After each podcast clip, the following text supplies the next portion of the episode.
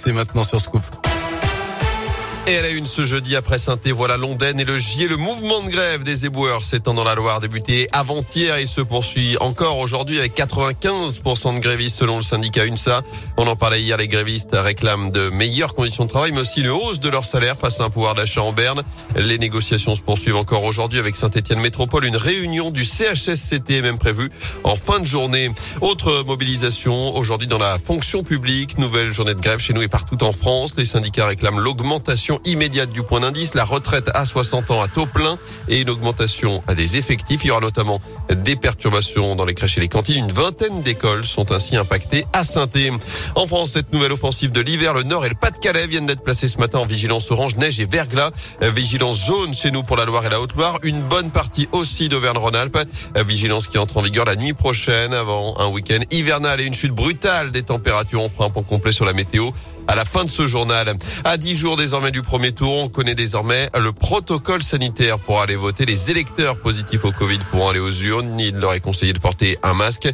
Le premier tour qui aura lieu donc le 10 avril prochain, second tour le 24 avril. À l'étranger, Moscou annonce la mise en place dès ce matin 9 heures d'un cessez-le-feu pour évacuer les civils à Mariupol.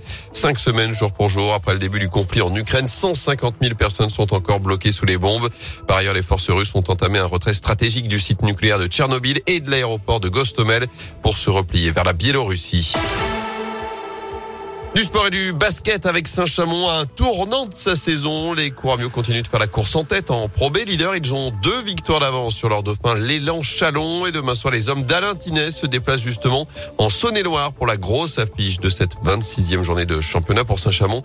C'est une superbe occasion de faire le break avec son principal concurrent, l'entraîneur Alain Tinet ne le cache pas. Ah, c'est ça que c'est un tournant, hein. c'est un match important parce que euh, si on imagine qu'on fasse un résultat positif à, Chalon, ça nous permettrait de faire un pas de plus vers la première place, euh, sachant qu'après derrière quand même il reste huit matchs et sur les huit matchs il nous restera encore euh, cinq déplacements très difficiles, donc rien ne sera joué après le match de Chalon. On a un calendrier qui est très défavorable par rapport à nos adversaires directs. Il faut rester les pieds sur terre parce que tout le monde nous parle de ce match, tout le monde parle du choc du premier contre le second, mais tout le monde oublie que bah, il a montée sera pas uniquement entre Chalon et, Saint-Chamond. Moi, je suis sûr que Blois et Nancy vont se mêler à la bagarre et que ça va être une fin de championnat très très intéressante. Et pour la rencontre de demain soir à Chalon, les Couramio pourront compter sur le soutien de leurs supporters avec un quart complet qui partira de la Loire.